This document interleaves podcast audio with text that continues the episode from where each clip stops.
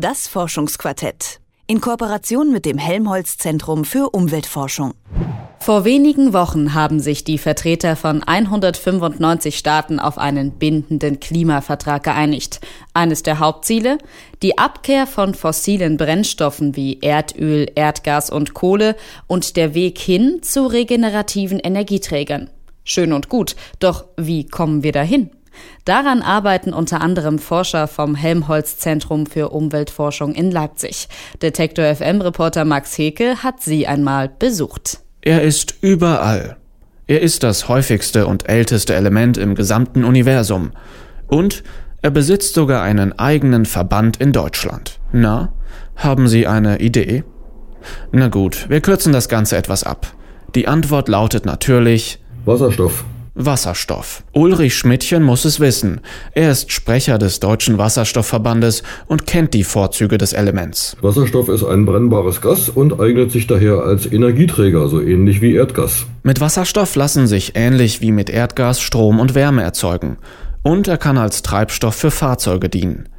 Im Gegensatz zum Erdgas ist Wasserstoff aber kein fossiler Brennstoff. Was das bedeutet, das weiß auch der Biotechnologe Andreas Schmid vom Helmholtz Zentrum für Umweltforschung. Ja, Wasserstoff ist der Energieträger mit der höchsten Energiedichte und vor allem enthält Wasserstoff als Molekül H2 keinen Kohlenstoff. Das heißt, man hat einen kohlenstofffreien Energieträger. Und damit sind alle Probleme, die man mit kohlenstoffbasierten Energieträgern hat, die Abfallprobleme darstellen, die Probleme angehen mit Flächen, die man vielleicht für Nahrungsmittel verwenden etc., haben wir damit nicht. Wasserstoff kann also eine wichtige Rolle spielen in der weltweiten Neuordnung der Energieerzeugung. Nur muss man an diesen Stoff rankommen, und das ist nicht so leicht, vor allem wenn man das klimafreundlich machen will. Denn Wasserstoff liegt nicht frei herum. In der Luft explodiert er in der Regel. Wasserstoff ist daher gebunden, etwa im Erdöl, im Erdgas, im Methan oder natürlich im Wasser. An der klimafreundlichen Gewinnung von Wasserstoff arbeiten Forscher wie Andreas Schmid. Schmid leitet das Department Solare Materialien am Umweltforschungszentrum in Leipzig. Solare Materialien, das heißt die Wissenschaftler interessieren sich für alle Materialien, die mit der Energie der Sonne erzeugt werden. Wasserstoff kann so ein Material sein, denn es gibt Lebewesen, die Wasserstoff mit Hilfe der Sonne produzieren.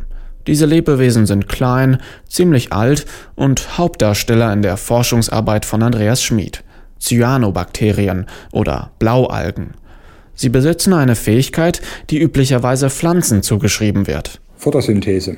Die Cyanobakterien können Photosynthese machen, genauso wie die Pflanzen, indem sie Wasser spalten. Und das können sie seit zweieinhalb Milliarden Jahren. Die machen das natürlich, um Energie herzustellen, um selber zu leben, um sich zu vermehren. Wir wollen genau diese Fähigkeit der Cyanobakterien, Wasser zu spalten mit Sonnenlicht in der Photosynthese ausnutzen, um jetzt nicht Cyanobakterien herzustellen, sondern um Energieträger herzustellen. Um Wasserstoff zu erzeugen, müssen die Forscher erst einmal die Cyanobakterien genauer untersuchen.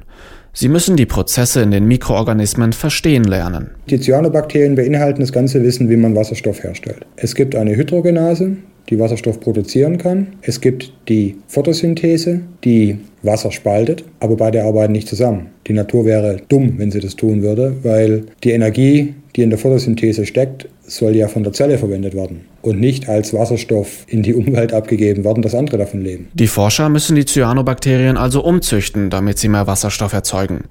Der soll irgendwann einmal Endverbraucher mit Strom und Wärme versorgen. Um den Energieträger nutzbar zu machen, arbeiten die Forscher auch an technischen Verfahren, nämlich speziellen Bioreaktoren. Ihr Ziel ist es, am Ende eine Cyanobakterienanlage zu entwickeln, die wie eine Photovoltaikanlage auf dem Hausdach installiert werden kann. Damit könnten sie einen Beitrag zur dezentralen und umweltfreundlichen Energieversorgung leisten. Dieses Ziel steht erst einmal nur auf dem Papier, aber der Weg dahin ist schon vorgezeichnet. Wir brauchen eine Möglichkeit, in irgendeinem Reaktorsystem, das eine riesen Oberfläche hat und trotzdem aufs Hausdach passt, möglichst viele dieser Zellen zu kultivieren. Was macht man typischerweise? Die Chemieindustrie verwendet Mikroreaktoren. Das sind also kleine Kapillaren, Durchmesser ein paar Millimeter. Von denen werden sehr viele parallel gelegt und man hat dann eine sehr große Oberfläche. Wenn man jetzt die Kapillaren durchspült mit einer Lösung, in der Cyanobakterien drin sind, dann setzen sich die Cyanobakterien an der Oberfläche in der Kapillare innen ab und wachsen da. Die Mikroorganismen wachsen und produzieren mit Hilfe der Sonne Wasserstoff. Wie der dann allerdings in Strom umgewandelt wird, ist nicht die Aufgabe der Forscher um Andreas Schmid. Dafür gibt es aber auch bereits Technologien, wie etwa die Brennstoffzelle, sagt Ulrich Schmidtchen vom Deutschen Wasserstoffverband. Eine Brennstoffzelle, das ist, wenn man es einfach erklären will, ein elektrochemischer Energiewandler. Man steckt am einen Ende Wasserstoff rein und am anderen Ende kommt raus erstens Strom und zweitens warmes Wasser. Das Interessante daran ist, dass die Brennstoffzelle einen sehr hohen elektrischen Wirkungsgrad enthält. Bis das ganze Verfahren der Cyanobakterien-Wasserstoffanlagen wirklich auf den Markt bzw. auf das Hausdach kommt, dauert es noch eine Weile. Andreas Schmid rechnet mit etwa 10 bis 20 Jahren Entwicklungszeit für einen Prototypen. Dass sie trotzdem schon so früh die Öffentlichkeit suchen, das hat seine Gründe. Und dass wir jetzt rausgehen damit nach den allerersten Erfolgen, und die sind auf der Ebene von Strom, von Kultivierung, aber noch lang nicht auf einem effizienten Wasserstoffprozess, dass wir überhaupt so früh rausgehen, ist deshalb der Fall, weil wir die Kollegen in der Wissenschaft einladen wollen, da mitzumachen. Also nicht wir allein, sondern in einem Netzwerk von Partnern. Das sagt Andreas Schmid in einem Beitrag von Max Heke. Der Wissenschaftler vom Helmholtz Zentrum für Umweltforschung arbeitet an einem Verfahren, um mit Bakterien den Energieträger Wasserstoff zu erzeugen. Das Forschungsquartett in Kooperation mit dem Helmholtz Zentrum für Umweltforschung.